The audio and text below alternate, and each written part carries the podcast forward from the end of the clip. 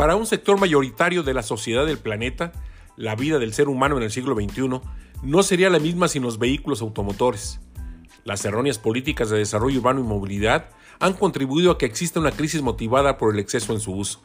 Las estrategias de mercadotecnia para motivar la compra de vehículos son altamente efectivas, logrando que sea el principal medio de transporte de millones de seres en todo el mundo. Lo anterior ha provocado que las autoridades se vean obligadas a incluir en sus planes de gobierno acciones y presupuesto etiquetado para infraestructura que ayude a resolver las necesidades provocadas por los automovilistas y sus vehículos. Es por ello que Su Majestad, el automóvil, es atendido de manera preferencial en los hogares, al ocuparse de un buen espacio de la vivienda como cochera para resguardarle del sol, el polvo y el frío. Las autoridades suelen verse en problemas para dotar de espacios suficientes de estacionamiento en la zona urbana de las metrópolis, llegando incluso a transformar de manera irresponsable áreas verdes en planchas de concreto dañando sustancialmente la sustentabilidad y la calidad de vida.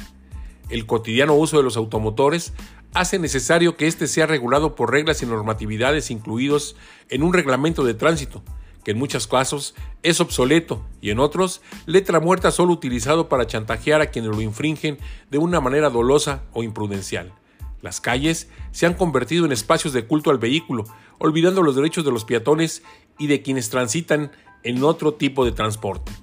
Todo ello se ve auspiciado cuando las autoridades emiten una licencia de manejo sin que se aplique un examen real, pareciendo que solo interesa el cobro de los derechos sin que se preocupen lo más mínimo las consecuencias de esta acción.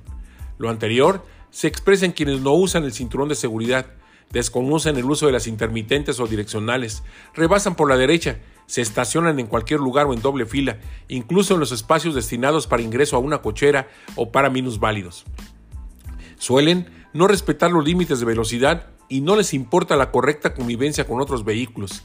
Circulan en sentido contrario, hablando por teléfono, fumando, en estado de ebriedad o con mascotas, sin que, tengan consideración alguna con quienes deambulan a pie, circulan en motocicleta, bicicleta, patines u otro medio de transporte. A todo lo anterior habrá que sumar la tolerancia para que muchos vehículos circulen con placas extranjeras, vencidas o incluso sin ellas, por lo que son utilizados para cometer delitos o de manera impune participen en un siniestro, dándose a la fuga haciendo muy difícil su identificación y respuesta responsable. En Morelia, existen ejemplos de que aplicando la ley y castigando a los infractores es posible generar educación vial. Ejemplo de ello es el programa obligatorio del uso del cinturón de seguridad o el denominado uno y uno. Por supuesto que se requiere de disposición y educación de la ciudadanía para respetar las normas de tránsito y sobre todo de voluntad de la autoridad para establecer el orden, empezando por los propios elementos de tránsito, quienes tristemente suelen ser ejemplos de falta de cumplimiento del reglamento y un ofensivo culto a la impunidad. Claro está que esto no debe limitarse solo para quienes utilizan automotores, sino también para quienes usan la motocicleta o la bicicleta como medio de transporte, ya que no son pocos quienes olvidan portar casco, chaleco antirreflejante, y suelen circular en las banquetas sentido contrario y rebasando por, donde se les da la gana. Mucho se tendrá que trabajar para generar una cultura vial proactiva y responsable que haga más ágil y seguro el tránsito por las ruas citadinas, provoque menos estrés y dañe lo menos posible al medio ambiente.